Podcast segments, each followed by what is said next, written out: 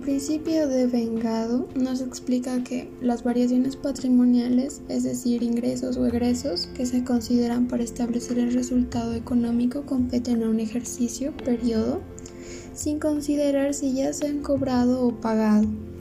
Un ejemplo puede ser la compra de diésel el mes de agosto. El recibo me llegó en septiembre, por tanto el pago también lo realicé en septiembre.